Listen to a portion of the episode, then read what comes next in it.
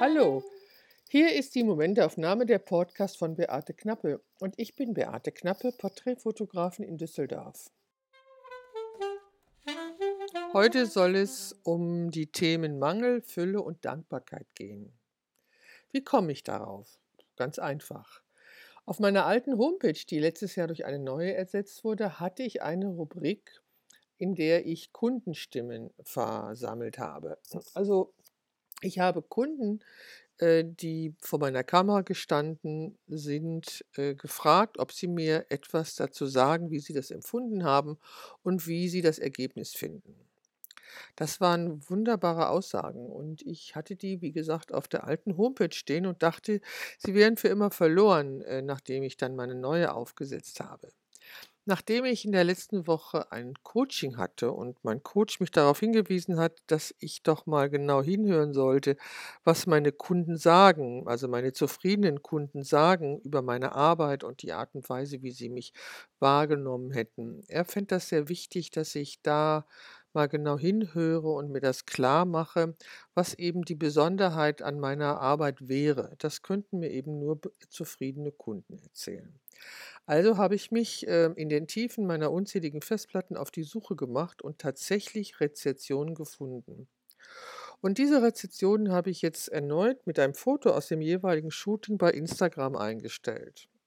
Doch was hat es mit mir gemacht? Es hat ganz viel mit mir gemacht. Es hat mich so tief berührt und es war wunder, wunderschön, das zu lesen, was meine Kunden da geschrieben haben. Und ähm, Heute Morgen bin ich äh, wach geworden, hatte ein Lächeln im Gesicht und mein erstes Gefühl war tiefe Dankbarkeit dafür, dass meine Kunden das geschrieben haben und dafür, dass ich das wiedergefunden habe. Und dass es nette Menschen gibt, die so viel bezaubernde Dinge über mich aussprechen oder empfunden haben.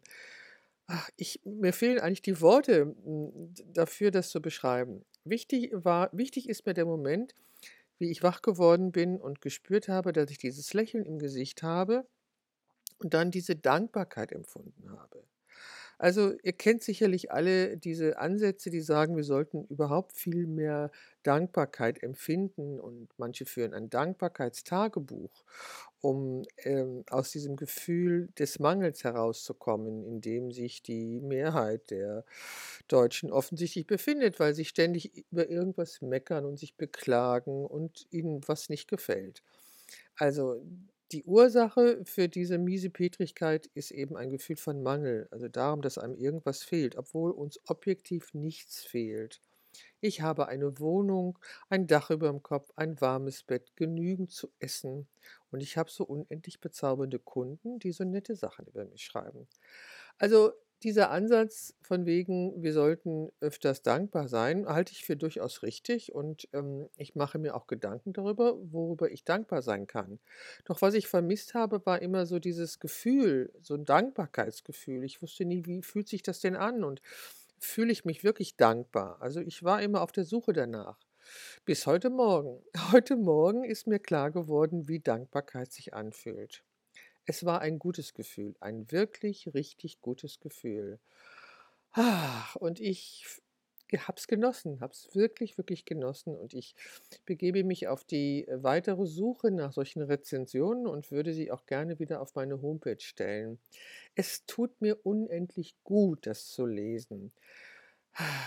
Nun, nun können ja Kritiker äh, irgendwas Übles dazu sagen. Aber ich brauche diese Anerkennung von außen. Und äh, Sabine Askedom, die ich sehr schätze, hat auch einmal in einem Interview erzählt, dass sie das braucht, die Anerkennung von außen, aus welchen Gründen auch immer. Ich finde das sehr schön, dass ich Kunden haben, die meiner Bitte nachgekommen sind und so nette Sachen über mich geschrieben haben. Ganz großartig finde ich das. Bei der Suche nach diesen Rezensionen bin ich auch über äh, mein Projekt Silbergrau, das bin ich, gestolpert. Das war meine erste Porträtserie, die auch eine Ausstellung geworden ist. Ich habe bei Facebook dazu eingeladen, dass Frauen, die ihre Haare nicht mehr färben, sich bei mir melden.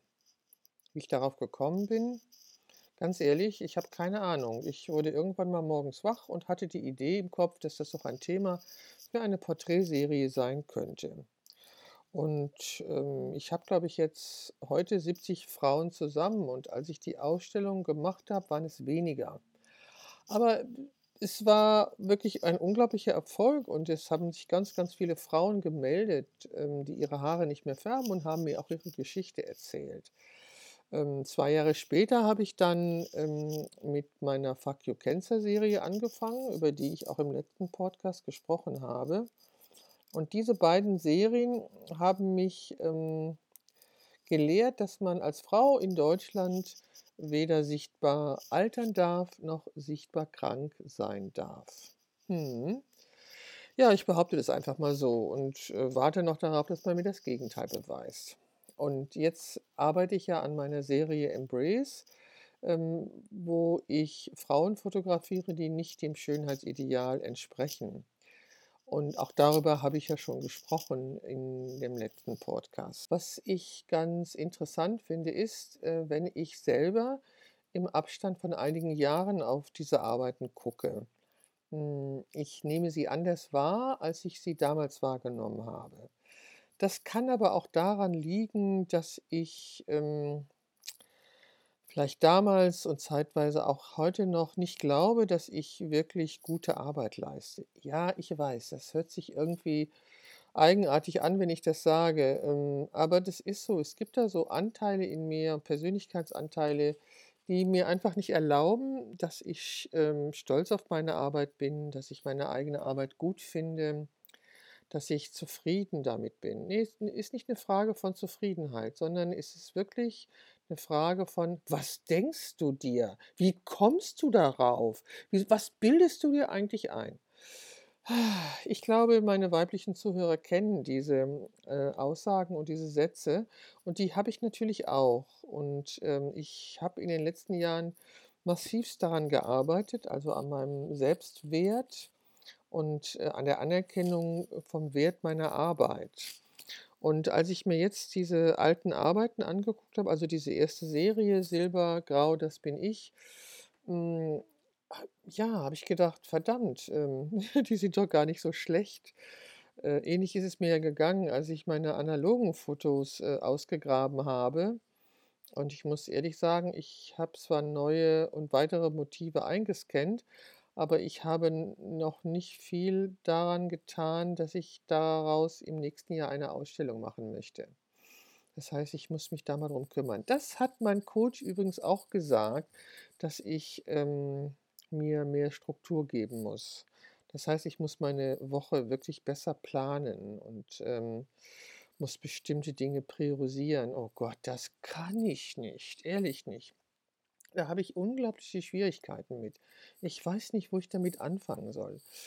Also, ich habe ja diese 2 Hunde, die natürlich meinen Alltag in gewisser Weise strukturieren. So bin ich heute Morgen zum Beispiel um sechs Uhr schon aufgestanden, weil mein 14 Jahre altes Mädel Negrita dringend pieseln musste. Das mache ich dann auch. Also, sie hechelt mich dann wach und ich weiß, sie hat Stress und das heißt, sie muss eigentlich pieseln und das macht sie nicht in die Wohnung, also muss ich mit ihr runtergehen.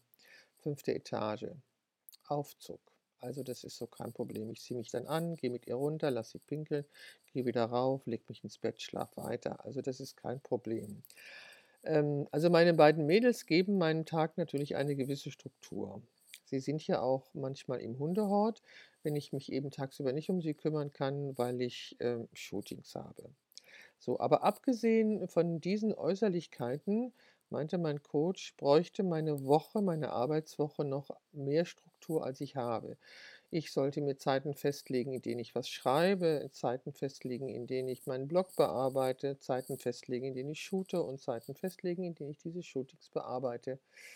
Ich bin da noch irgendwie etwas ähm, spontan unterwegs, was natürlich so nicht in Ordnung ist und was äh, ich auch ändern möchte. Für den Fall, dass ihr irgendwelche Ratschläge für mich habt, wie bekomme ich Struktur in meine Woche? Ähm, lasst es mich wissen. Das würde mich sehr freuen. Ah, okay, ich glaube, das war's für den Moment. Das war die Momentaufnahme, der Podcast von Beate Knappe. Ich bin Beate Knappe, Porträtfotografin in Düsseldorf und ich würde mich freuen, wenn Sie bei der nächsten Momentaufnahme wieder dabei wären.